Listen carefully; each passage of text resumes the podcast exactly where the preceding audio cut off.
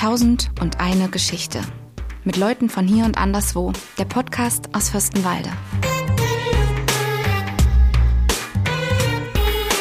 In den Nachrichten hören wir, dass Tausende von Menschen aus der Ukraine fliehen.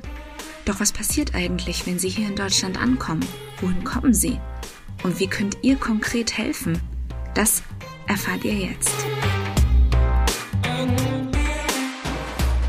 Ich habe jetzt zu Gast die Selma bei mir. Und die Selma, die leitet eine Gemeinschaftsunterkunft in Brandenburg.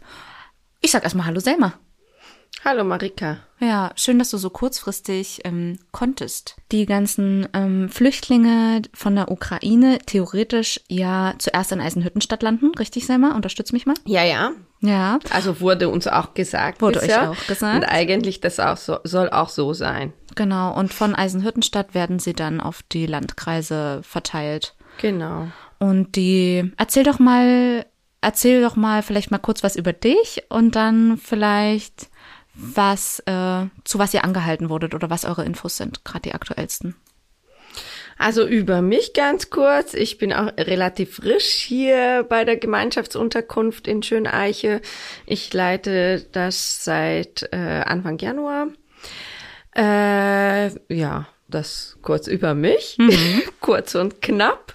Ähm, genau, also das ist eigentlich so, dass wenn die Flüchtlinge hier in Brandenburg ankommen, dann sollen die erstmal in Eisenhüttenstadt untergebracht werden und dann ähm, kurz danach äh, werden die dann verteilt an Landkreise und äh, ich bin in Landkreis Oder-Spree und unser Unterkunft auch und ähm, was ich bisher mitbekommen habe, dass insgesamt äh, werden geschätzt äh, 10 bis 11.000 Flüchtlinge aus der Ukraine im Land Brandenburg ankommen. Äh, und äh, im Landkreis Oder-Spree werden dann so circa 1000 Flüchtlinge auch weiterbleiben sollen. Genau, die dann auf die, die dann in den Gemeinschaftsunterkünften Genau, also erstmal und dann schön weiter kann man sehen, wann die dann äh, ausziehen können und äh, mhm. wie es dann weitergeht mit denen. Sind denn aktuell schon welche angekommen bei euch? Bei uns noch nicht. Und soweit ich weiß, in Brandenburg sind auch nur sehr wenige bisher angekommen. In Berlin weiß ich mittlerweile, da schon so paar Hunderter da sind. Aber ist auch bisschen schwierig, das zu folgen, weil ich glaube, dass äh, vor allem diejenigen, die ganz am Anfang äh, hier angekommen sind, äh, haben hier entweder Familie oder Freunde und die werden dann sofort äh, da gehen und sich auch nicht unbedingt äh, bei einer Ankunftsstelle melden. Hm. Habt ihr denn die anderen Bewohner darauf vorbereitet, dass jetzt äh, jemand kommt oder? Nein, das haben wir noch nicht gemacht. Äh, was wir bisher gemacht haben, wir, wir müssten jetzt auch äh, die äh, unsere letzte Freimeldung schnellstmöglich abgeben und schauen, wie viele freie Plätze und Kapazitäten wir hätten. Und das habe ich dann gleich letzte Woche am Freitag mit unserem Hausmeister zusammen gemacht und äh, auch geschaut, äh, welche Not Platzmöglichkeiten wir auch noch hätten. Ja, wie ist das für diejenigen, die sich ähm, nicht in der Gemeinschaftsunterkunft auskennen und dieses System, Entschuldige, meine Siri, die geht ständig an, ja. Ah, gruseliges Vibe. Äh, wie ist das für, für diejenigen, die sich nicht auskennen mit einer Gemeinschaftsunterkunft? Ähm, kannst du das einmal kurz erklären? Also man kommt da an und dann kriegt man Geld zur Verfügung, um sich was zu essen zu holen oder wie läuft das ab? Nee, normalerweise läuft das so ab, dass die kommen da an, meistens äh, aus einer Erstaufnahmeeinrichtung, also so bisschen kennen die dann schon, wie das da abläuft. Äh, und dann werden die von einem eine Sozialarbeiterin oder einem Sozialarbeiter begleitet, äh, ganz äh, schon von Anfang an. Und ähm, meistens haben die auch schon ein bisschen Geld bei der Erstaufnahmeeinrichtung bekommen. Oder wenn nicht, dann ähm, so richtig gleich am Anfang werden wir auch kein Geld äh, denen zur Verfügung stellen. Nur wirklich in Notsituationen oder wenn die wirklich gar nichts haben. Äh, dann machen wir das. Ansonsten wird diese ganze über Sozialamt oder äh, Jobcenter laufen. Ja, mich erreichte zum Beispiel auch die Frage, äh, werden die dann verpflegt? Soll ich Essen bringen oder wie ist das?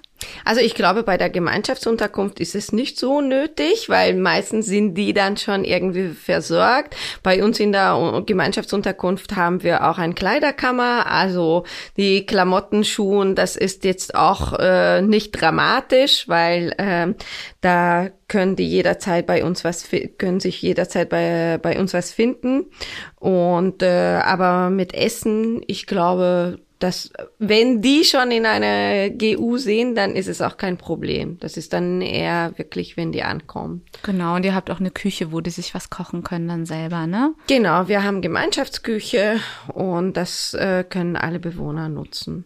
Ja, richtig. Es gibt ja jetzt auch bald nochmal äh, für uns diese äh, aufenthaltsrechtlichen Geschichten, denn wie ist das dann nach dem Heim? Dürfen die sich dann eine Wohnung suchen?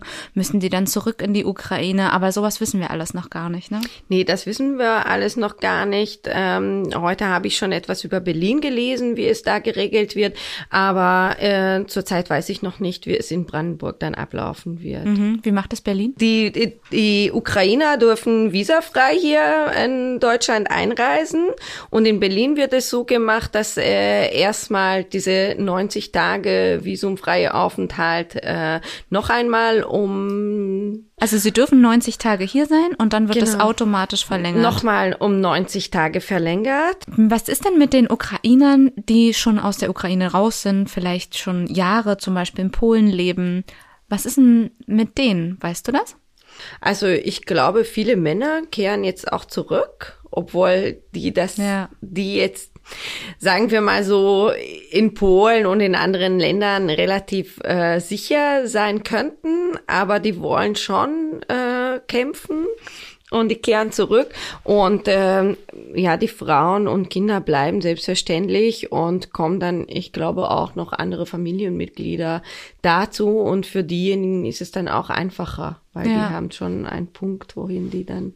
Das ist auch das, was wir heute so ein bisschen im Team besprochen haben, dass viele, die halt nicht, äh, auch gar nicht mehr in der Ukraine leben, trotzdem die Männer zurückgehen, weil das auszuhalten und das anzugucken ist sehr, sehr schwierig und man will ja irgendwie was machen und mithelfen. Und ähm, ich glaube, diese Untätigkeit ist manchmal schwerer auszuhalten, als einfach hinzufahren und sich dann, ja, Leib und Leben in Gefahr zu bringen. Ja, ge genau. Also es, ich glaube, für uns ist es jetzt auch bisschen also komisch ist es nicht, aber es ist schwer drüber so richtig nachzudenken, was ich in so einer Situation machen würde oder was, okay, wir sind Frauen, aber was unseren Männern dann machen würden und ob die dann tatsächlich zurückkehren würden und ähm, richtig mitmachen wollten wollen oder also ich finde, es ist schwer, weil jetzt denke ich mal, es ist dann viel besser, wenn man an einem sicheren Ort ist und äh, sich sicher fühlen kann. Ja. Aber es ist selbstverständlich äh, deren nationale Identität und äh, so ein gut gemeinte Nationalismus, wie dann das da aufkommt, das kann man, ich glaube, so auch nicht sagen und wissen. Ja. Wie ist das, ähm, wenn ähm, die Leute, die hier sind, die wollen halt gerne was machen. Ähm, kannst du von euch aus der Sicht der Gemeinschaftsunterkunft sagen, das und das, so könnt ihr helfen, so könnt ihr uns unterstützen? Gibt es da irgendwas? Ja, also uns erreichte auch schon äh, mal so an, ein Angebot, ähm, von einem ehemaliger Klient, also der war eine relativ lange Zeit in der Beratung bei einer Sozialarbeiterin bei uns und äh, er, seine Frau kommt aus der Ukraine und er spricht auch Ukrainisch und er hat uns schon angeboten, dass er sehr gerne uns äh, als Sprachmittler unterstützen würde, möchte, falls dann da wir Bewohner bekommen. Äh, ich glaube, das ist schon mal gut, so äh, für alle, die übersetzen können. Das ist ja. immer eine sehr, sehr große Hilfe. Ansonsten, das muss man dann auch so halb spontan sehen, was dann die Leute brauchen. Selbstverständlich längerfristig auch äh, Wohnmöglichkeiten außerhalb der GU. Das ist immer eine große Hilfe. Oder Arbeitsmöglichkeiten, wenn die dann arbeiten dürfen. Ja, das ist auch das, was die Caritas International auch auf ihre Seite geschrieben hat. Wenn die Leute helfen wollen, wendet euch am besten an die Caritas bei euch vor Ort. Von daher kann man das, glaube ich, ganz gut als, als Tipp mitgeben. Einfach mal nachfragen, was braucht ihr? Wie kann ich Genau, das glaube ich auch, weil das ist vielleicht anders in Fürstenwalde als in ähm, Schöneiche. Also ist, da kann das ähm, immer wieder was anderes sein. Ja. Je nach Ort. Mhm. Liebe Selma, danke, dass du hier warst. Gibt es was von deiner Seite, wo du sagst, das muss unbedingt noch raus, das ist äh, total wichtig, das habe ich vergessen zu erwähnen. Also ich finde, dass da bald Frieden gibt. Das, Das ist, ist alles. Aber das können wir leider nicht so richtig beeinflussen, denke ich mal. Nee. Und wir können auch nur tatsächlich beten und hoffen, dass das nicht noch weitere Ausmaße annimmt. Genau, so ist es. Sonst brauchen wir bald auch eine Flüchtlingsunterkunft. Ja. Also lass uns hoffen und beten. Ja. Danke, dass du hier warst. Ja, danke für die Einladung. Mach's gut. Ciao. Und tschüss. Vor einer Woche habe ich mit aus Russland gesprochen. Da haben wir noch nicht geahnt, dass die Welt sich innerhalb von sieben Tagen für Millionen von Menschen so dramatisch ändern kann. So. ich schneide deinen Namen raus. Ja, bitte. Ach, das macht ja Spaß. Also ich finde es richtig lustig. Das Siehst hier. du? Ja, Schön. das macht immer richtig doll Spaß. Weißt du, was so wichtig ist, dass die Leute, äh, die keine Ahnung haben wie ich, Ich auch. Dann kann ich Auto fahren und Marika hören, was die da erzählt. Ja, und das ist einfach so interessant, weil du immer andere Sichtweisen hörst und dir dann endlich mal eine eigene Meinung bilden kannst Ja. und nicht nur immer die vorgefertigte, die dir vorgekaut wird. Ja, ja, wie dann da äh, im YouTube alles ist von Putin, was der da erzählt. Ja. Ja. Also Deswegen er bleiben wir will, jetzt- er ja. will die Menschen in der Ukraine befreien. Und er will bessere Leben für den schaffen. Und man guckt in Russland, wie das Leben da ist und denkt, okay, mein Alter, mach doch was für deine eigene Bevölkerung erstmal was. Ja. Und dann musst du auf andere Menschen gucken, wie die da leben. Mhm. Ach, wir möchten darüber überhaupt nicht reden. Ich, weil ich bin da so raus aus Russland und Ukraine. Ich höre das nur und ich hab, ich kann dir gar nicht sagen, was da los ist. Ich bin da so, ich verstehe das nicht. Also ich verstehe die Motivation nicht, ich verstehe das Ziel nicht, ich verstehe das nicht. Nee, weil da gibt nichts zum Verstehen. Da, da, du hast da einfach, du kannst mit Logik da rein dich nicht mehr beschäftigen, weil das verstehst du einfach nicht. Ich glaube, keiner Mensch in der Welt versteht, wie der, wie, wie Putin denkt, wie, welche, welche, welche Ziele er hat. Was möchte er mit diesem Krieg erreichen? Ja. Wenn morgen, übermorgen, nach zwei Jahren, was will er erreichen? Seit 20, 30 Jahren schon fast in Ukraine hat er diese Probleme und Ja. keine Ahnung und seit der, ach Gott, Wir wissen es nicht. nee, ist einfach rauslassen. Na, und auch, warum sind die, die in Russland wohnen, so, warum stehen die hinter dem? Warum finden die das nicht selber scheiße? Das verstehe ich auch nicht. Ich kann dir auch nicht sagen.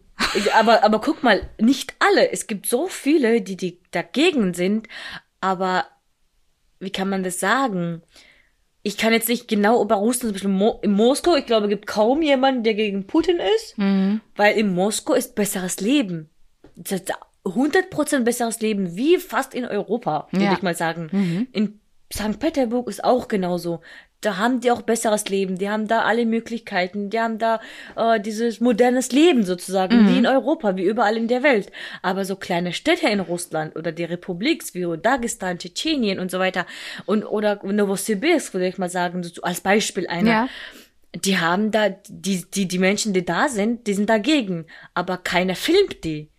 Und keiner zeigt die im Internet. Und keiner kann, die, die wählen ihn auch nicht. Aber in Moskau, in St. Petersburg, es gibt so viele Menschen, die mit Putin sind und diese blöde, ne, nicht blöde, naja, schneid das raus. schneid Nein. komplett über, Nein, ich finde blöd ist gut. schneid all, alles über Russland einfach raus. Nee, wie kann, das, wie kann ich das sagen? Hm, Es gibt Menschen, die dagegen sind, gegen Putin sind, ja, und die wählen ihn auch nicht, aber die, dieses Spiel, die, die machen, wie kann, ich finde das Wort nicht, wenn man diese, äh, wenn man Wahl, wählen irgendwie anderes macht. Wenn man, wenn jemanden 2000 hat, aber macht 4000. Ach wie so. heißt das dann? Ja, er bescheißt. Ja, ja, ja. Ja, ich, ich, ich glaube, ich, ich, ich glaube, dass er so macht. Ansonsten kann er doch nicht 20 Jahre da bleiben, weil Ja. es gibt wirklich ganz viele Menschen, die dagegen sind. Ah. Guck mal, das kann doch nicht sein, wenn du dann im Internet nachguckst, zum Beispiel Krankenhäuser, wie die da, weiß ich nicht, zehn Menschen oder zehn Kinder in einem Zimmer schlafen und die haben da kein, keine Medikamente, keine Geräte, die haben nichts da, um zu leben. Es gibt so viele kranke Menschen da, die einfach sterben, weil die keine vernünftige Behandlung bekommen haben. Und ich glaube nicht, die, die, Fam die Familien mit Putin sind. Trotzdem gegen Putin, äh, ge nicht trotzdem, doch gegen Putin, Mhm. aber er macht diese, wenn man wählt, dann bescheißt die Wählen. Mhm. Aber was sie dann haben, ist, äh, sind ja anscheinend Waffen. Oh ja, Waffen und Wodka. oh, ja, Waffen. Ja, oh Gott. Ja, und die haben diese, die, die Menschen, die in Politik drinne sind, die klauen. Mhm. Deswegen ja, die ist der armes korrupt, Land. du? Ja, die, die, diese Korruption, ist so hoch da in, in Russland, da jeder klaut. Jeder. Deswegen die ganz normale, äh, ehrliche Menschen haben kein Geld, haben keine. Vielleicht ja, haben sie nichts mehr zum Klauen und brauchen deswegen die Ukraine. Vielleicht kann auch sein. Weil ich, ich weiß das nicht, wie weit das richtig ist. Äh, Ich habe gehört, dass jetzt keine, kein Land, Ausland wie äh, USA oder so weiter wollen, die möchten jetzt keinen Kredit mehr geben für Russland. Das haben die das sozusagen abgelehnt. Die möchten das nicht mehr. Das machen die nicht mehr. Ja, aber ich kam heute früh auf Arbeit und sehe meine Kollegin und sag, was ist denn los mit dir? Na, hast du das nicht gehört? Ich sag, was denn? Ich guck keine Nachrichten. Was passiert wieder? Ja. Ich will noch im Frieden leben. Was ist los? ja, na und sie sagt halt, äh, dass ähm, Putin die Ukraine äh, beschossen hat und ähm, da irgendeine Bank gesprengt wurde. Ach Gott, nee, ich, ich habe das äh, nicht gehört. Also heute früh, was da Neues gibt, ich, Ja. ich habe noch nicht nachgeguckt. Und er hat gesagt, er hat halt keine Zivilisten, er wollte keine Zivilisten treffen und hat das auch nicht. Ähm, er wollte halt nur seine Macht demonstrieren. Und deswegen hat er da Ach du Scheiße. eine Rakete mit der, einer Rakete äh, die Ukraine beschossen. Mann, der ist richtig, ich glaube, der ist so geistig nicht klar, der Mensch, wirklich nicht. Mhm. Wirklich nicht. Wieso, wie, wieso fängt der wieder mit Krieg an? Und weißt du, das ist so gruselig, weil wir sind ja auch nicht so weit weg. Da ist ja nur Polen dazwischen. Ja, ja, und guck mal, wir sind in die andere Seite von Deutschland. Wenn wir in West gewesen wären, hätten wir gesagt, vielleicht nun noch ein paar Tage dauert das, aber hier kann ja schneller sein. Ja, es macht einem richtig, richtig Angst einfach. Ja, es, es reicht doch, dass im Afghanistan das alles ist, äh, Krieg ist und, Und Syrien, Syrien. und ja, zurzeit ist Syrien und Afghanistan, ne? Und jetzt noch Ukraine dazu und dann ist ja fast in Europa. Ja, Ich sag immer, in Asien ist schon was ja. und Europa jetzt die nächste. Und Mhm. Putin, ich glaube nicht, er will aufgeben, wenn er da auf, anfängt. Wenn er Nein. dann das erreicht. Und Deutschland braucht immer so lange für irgendeine Entscheidung. Ja, Deutschland ist mega langsam für alles. Ja. Für alles. Die ist richtig, gefühlt irgendwie richtig so ein demokratisches Land. Die, die, die, demokratische Führer, die erstmal muss von allen was hören. Ja. Von jeder und dann zum Schluss noch halbe, äh, halbes Jahr diskutieren. Ja. Und dann erstmal gucken. Genau, dann ist okay, die Ukraine abgebrannt und wir sagen, oh, könnten wir doch mal was machen, machen. vielleicht. Also sind wir mal gespannt, was da kommt. Die Russen, die waren ja immer irgendwie. Im Afghanistan waren die damit gewesen, in Syrien waren die damit gewesen. Mhm. Also, die brauchen, ich gefühlt, die können nicht ohne Krieg leben. Irgendwie, die brauchen das. Mhm. Das ist wirklich, guck mal, überlege mal, in jeder, wo Änderungen, wo, wo irgendwas gab in der Welt, seit 30 Jahren, 25 Jahren mindestens, überall war Russen, waren Russen drinne gewesen. Überall haben die damit äh, teilgenommen. Ja, und ich war zwei Jahre alt, da waren ja auch, also ne, in der DDR war ja auch alles russisch. Ja, also ich habe gestern auch gehört, dass in Fürstenwalde 22.000 russische Soldaten waren hier äh, in Kasama und äh, alles gewesen. Ja. Stell dir vor, 22.000, das ist ja nicht wenig. Nee. Und Nee, nee. wenn in einer kleinen Stadt wie Fürstenwalde so viel waren, ich will mir gar nicht vorstellen, wie viel in Berlin zum Beispiel waren oder weiß ich nicht, in, in Erknau oder Ja. woanders. Ich habe auch eine Freundin, der ihre Mama hat da mit diesen, in diesen Russenkasernen in Fürstenwalde ein, eine Liaison, ein Liebhaber, ein und sie ist aus dieser Liebe entstanden. Und, aber sie kennt ihren Papa gar nicht weiter. Der ist halt Nee, irgendwo in. Russland. Ja. Und hat ihn gar nie, niemals gesehen. Niemals. Und er hat auch keinen Kontakt gesucht zu ihr. Sie weiß nicht, was mit dem passiert ist. Ach Gott. Und dann gibt es ja auch noch diese vielen Spätaussiedler, die hier leben in Fürstenwalde. Hm. Oder in ganz Deutschland wahrscheinlich, nicht nur hier. Ja. Nicht nur in Brandenburg. Ja. Nicht nur in Brandenburg, ja, Ja. das stimmt. Ja. Also Ach. Russland ist irgendwie überall. Wie lange, wie viele Jahre hast du eigentlich dort gelebt? 14. Ja, 13, Ah. 14. War der Putin auch schon da? Ja, ich kenne niemanden. Also er ist dann 97 bin ich geboren. Ja. Und warte mal, ich muss ja gucken. Ach Gott, weißt du zufällig, wann der zweite tschetschenische Krieg war? 99 war das? Nein. Und der ist da gekommen, weil im ersten Krieg, soweit ich weiß, hat er teilgenommen als Soldat. Und dann ist er plötzlich Jelzin krank geworden, weiß ich das. Und dann hat Jelzin halt sozusagen in ihm die Macht gegeben. Ja, deswegen kann ich, also ich weiß das ein, ein bisschen, weil ich bin da geboren und mein Bruder ist da geboren und deswegen Mama hat auch ein bisschen Ahnung, was da alles war und dann, und ich glaube 98 kam er, oder 97, 98, also ich kenne niemanden außer Putin. Krass. Ja. Und guck mal, 25 Jahren bin ich. Ja. Und der ist da. Und der war vier, vier Jahre zwischendurch weg, ich glaube. Oder zwei Jahren, drei Jahren. Und dann kam sein Kumpel da mit Vedev, ich glaube, hast du dann über ihn auch gehört. Nee, dann. ich, ich bin so raus. dann lassen wir. Also er, obwohl jemand anderen als, als Präsident da war, äh, trotzdem hat Putin äh, Macht gehabt. Also derjenige hat alles, was Putin wollte, gemacht. Ja, gemacht, getan und so weiter, ja. Ich glaube, man muss, damit man das verstehen kann, man muss schon das jahrelange äh, verfolgt haben, sozusagen, und äh, gehört haben alles, was, welche Probleme die überhaupt Ja. haben. Aber Tasnim, glaub mir, so wie uns beiden geht es der Mehrheit der Bevölkerung. Ja, wie wir schon gesagt haben, da gibt keinen Sinn, da gibt keine Ja. deutliche Ziele, was er da. Ja. Nein. Trink ja. jetzt noch einen Kaffee mit dir und freue mich, dich zu sehen einfach. ja, ich habe mich auch gefreut. Einer meiner Lieblingsgäste bist du. Oh Gottchen, danke dir. Ich freue mich.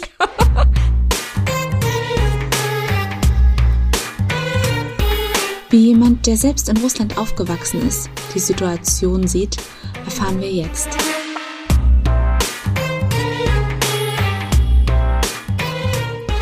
Mein nächster Gast ist Wolfgang de Bruyn. Er ist äh, Schriftsteller und erzählt gleich mal etwas über sich. Hallo, Herr de Bruyn. Ja, schönen guten Tag.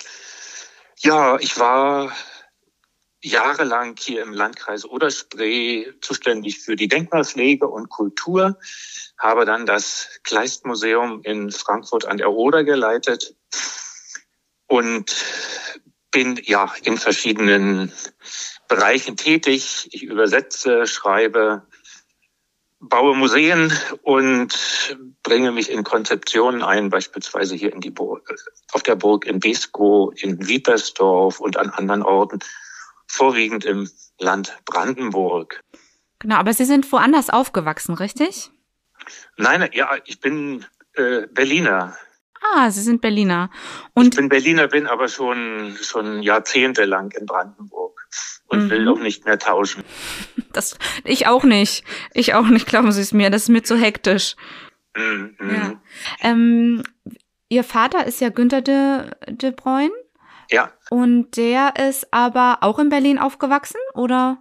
er ist auch in Berlin aufgewachsen, ist aber in den 60er Jahren schon nach Brandenburg in die Nähe von von Beskow gezogen. Hm, alles klar. Ich hatte auf dem Schirm, dass Sie ein Buch geschrieben haben, wo Sie äh, in der Kaserne waren, richtig? Ja, ja, klar. Ich war zu DDR-Zeiten äh, ja der normale Wehrdienst und war an der Grenze damals und habe das nicht verkraftet, war dann in der Psychiatrie in Erfurt und das habe ich dann verarbeitet in einer Publikation, die dann zu DDR-Zeiten nicht erscheinen durfte, aber dann nach der Wende 1990 im Aufbauverlag erschienen ist mit dem Titel Rosenhof. Hm. Ja, verstehe. Darf ich fragen, warum Sie das nicht verkraftet haben? Was war da? ja, das war einfach der, der psychische Druck. Ne? Also die Menschen sind ja unterschiedlich und wenn man dann sich überlegt, dass man an der Grenze steht, mit der Waffe in der Hand vielleicht noch und dann auf ja, Leute schießen sollte, die die Grenze überwinden wollten, äh, ja, das ist schon eine Zumutung, die der eine mehr, der andere weniger verkraftet. Und ich habe die nicht verkraftet und wurde dann sozusagen in die psychiatrische Klinik nach Erfurt eingeliefert und ja, nach mehrmaligen Gutachten dann sozusagen vom Wehrdienst. Freigestellt zur DDR-Zeit. Ne? Und das hinterlässt natürlich Spuren. Und der ein oder andere, ja, ja, hat verschiedene Mechanismen, um, um das von sich wegzudrücken oder zu verkraften. Und wenn man ein bisschen schreiben kann, dann schreibt man es halt auf als Art Tagebuch. Und das wurde dann veröffentlicht, ja. So geht es ja wahrscheinlich auch vielen, die jetzt gerade vor Ort in der Ukraine oder auch ähm, vielleicht auch in Russland sind, ne, dass sie halt zu einer Waffe greifen müssen, obwohl sie damit überhaupt nicht gerechnet haben. Was meinen Sie denn, ähm, wie die Soldaten hinter Putin stehen? Können Sie dazu was sagen oder haben Sie dazu eine Meinung? Oh Gott, ja, kann man natürlich überhaupt nicht. Äh, die tun mir irgendwo natürlich auch leid, sind arme Schweine. Ne? Das sind Leute, die vielleicht auch gar nicht wissen, was man so gehört hat, dass sie da in die Ukraine ganz am Anfang einmarschierten, sondern vielleicht noch sich auf einer Übung wähnten und dann plötzlich in einem anderen Land waren. Und ja, das ist, äh, man kann jetzt sagen, gut, warum machen die das mit? Warum wehren die sich nicht? Aber ja, irgendwie ist es dann auch so, so eine Massen, äh, das merkt, weiß man ja, wenn man in diesen äh, ja, Lagern ist und so weiter, das ist so eine, so eine Hörigkeit, Obrigkeit, Befehlshörigkeit. Man kann es man kann's einfach nicht, nicht sagen und nicht nachvollziehen. Und es wäre jetzt unfair zu sagen, ja, Sie können ja die Waffe ablehnen. Ne? Sie können das ja alles ablehnen und dann lieber im Gefängnis zubringen oder in der Psychiatrie. Aber mhm. das wäre jetzt ganz vermessen. Das kann man, kann man auch nicht fordern. Ne? Ja, richtig. Und es ist ja auch schwierig abzuschätzen, was die ähm, das, was die Russen an sich in den Nachrichten sehen und hören und ähm, ob die dieselben Informationen haben wie wir. Das ist ja das, das ist ja das Problem. Das weiß man ja nicht. Ne? Und das ist natürlich auch so eine so eine Frage der Medienwelt. Früher, also noch vor 20 Jahren hatte man die Nachrichten nach dem Ereignis, dann hatte man die Nachricht während des Ereignisses und jetzt werden ja die Nachrichten schon teilweise vor den eigentlichen Ereignissen gemacht. Das heißt, äh, man ist irgendwo zwischen den Informationen sehr, sehr hilflos. Ne? Und welche Kanäle man sich auch immer, äh, also eine Überflutung an Informationen ist auch wieder eine Desinformation. Mhm. Man kann also nicht der einen Information trauen und der anderen misstrauen. Es gibt kein Schwarz und Weiß mehr und das macht es ja auch für jeden auch so schwierig. Ja, richtig. Man äh, versucht sich zwar Informationen zu holen und bekommt die da auch auf allen Kanälen, aber ähm, ja. Und selber auszuwählen und die Intelligenz zu haben, dann zu entscheiden, was ist zumutbar, was ist richtig, was ist falsch, das ist, das ist wahnsinnig schwer. Ne? Ja.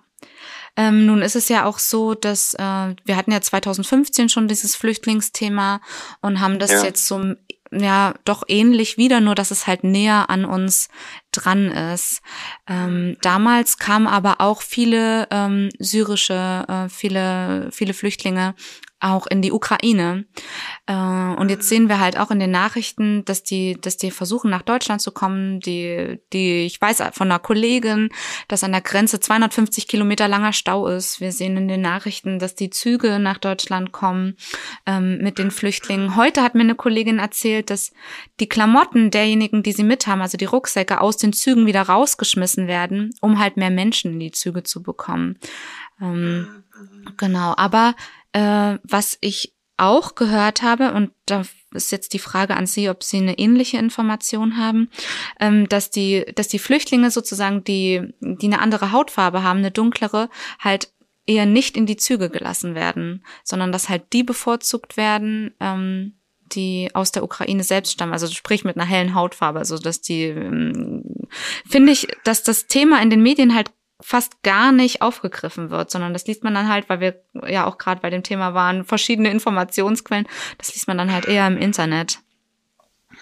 Ja, das kann ich natürlich schlecht beurteilen. Ne? Mhm. Ich meine, in so einer Situation rettet jeder, versucht jeder seine Haut zu retten und äh, ja, da zu werten und zu wichten und zu sagen, ja, äh, das, die Information habe ich auch nicht, kann ich Mhm. dazu jetzt gar nichts sagen. Macht nichts. Obliegt Gott sei Dank nicht uns.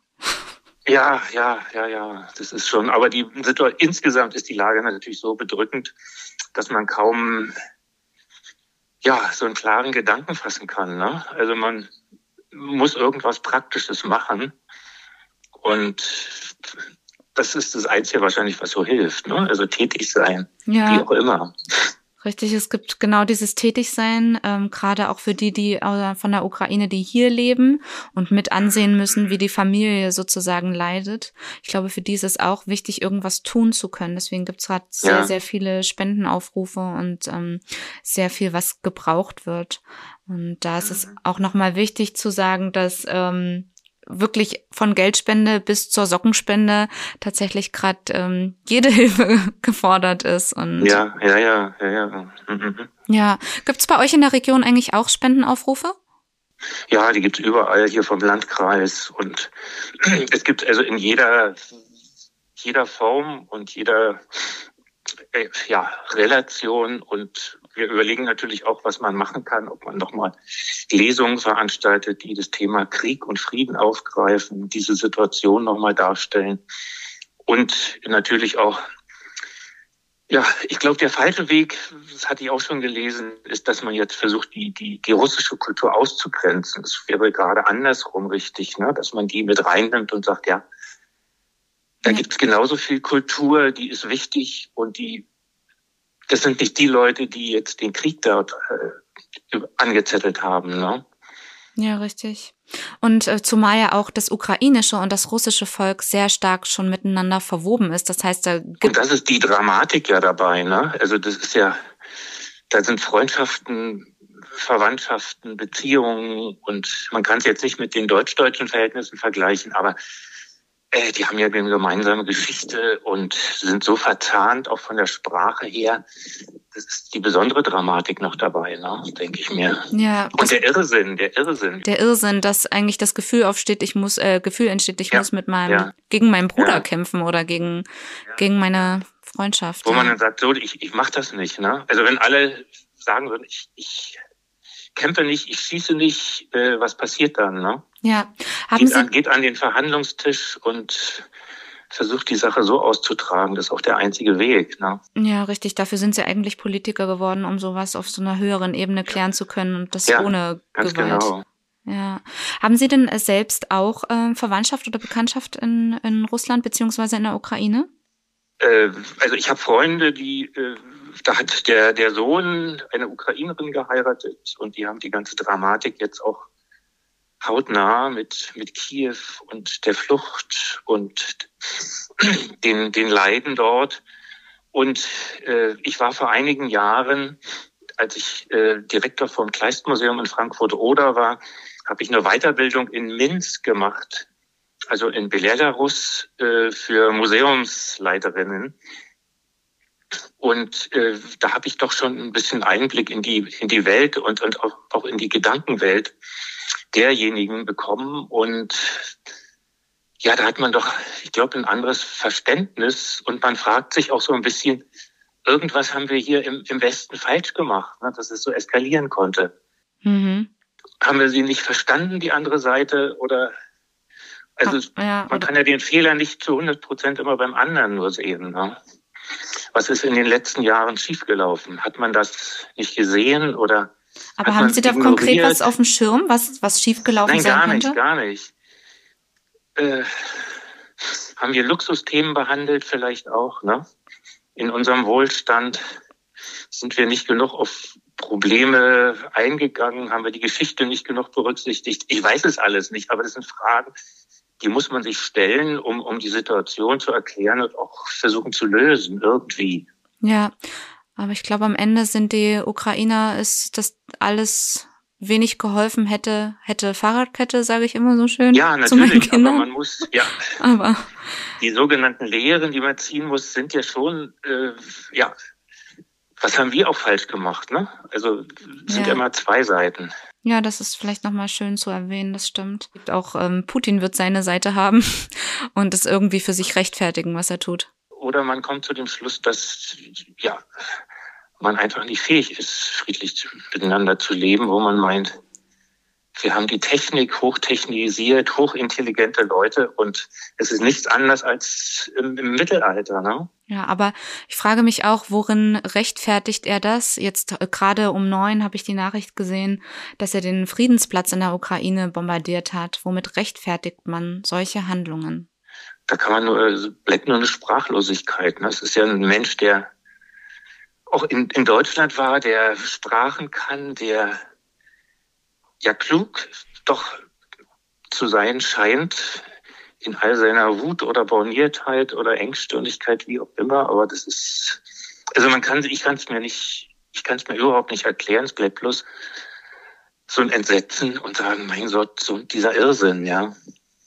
Ja, da gebe ich Ihnen recht. Die Sprachlosigkeit ist das, was, was tatsächlich jetzt am Ende bleibt. Ich glaube, das geht fast jedem so. Alle sind unfassbar und es kommt einem so ein bisschen vor wie ein schlechter Traum, auf den man eigentlich wieder aufwachen möchte.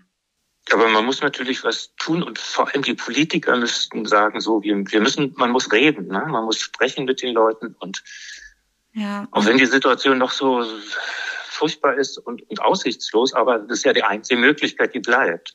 Richtig. Und vielleicht auch versuchen irgendwie, wenn man Freundschaften hat in Russland, die versuchen auch zu klären. Ja, wie- genau, dass man dort auch versucht, die, die Leute, ich, man weiß ja nicht, wie äh, dort die Informationen laufen, wie Genau. der Einzelne informiert wird und wie er die Dinge sieht dann aus der, ne? Und ich glaube, das ist ganz wichtig, dass man in, in Russland selbst eine Bewegung schafft. Oder auch die Russen, die vielen Russen, die in Deutschland sind, die in Berlin sind. Wie stehen du, die dazu? Abgesehen von denen, die auch bei der Demonstration mit dabei sind. Ja, es ist irgendwie sehr bedrückend. sehr bedrückend Mhm. in der heutigen Zeit, ne? Ja. wo man Herr de Bruyne, ich danke Ihnen ganz herzlich für das Gespräch. ja Ähm, ich bin tatsächlich schon durch. Bin ganz, ganz schön, happy. ja. Ich hoffe, das war auch in Ordnung für Sie. Super. Okay. Alles klar. Danke. Bis ja, dahin. danke. Tschüss. Tschüss.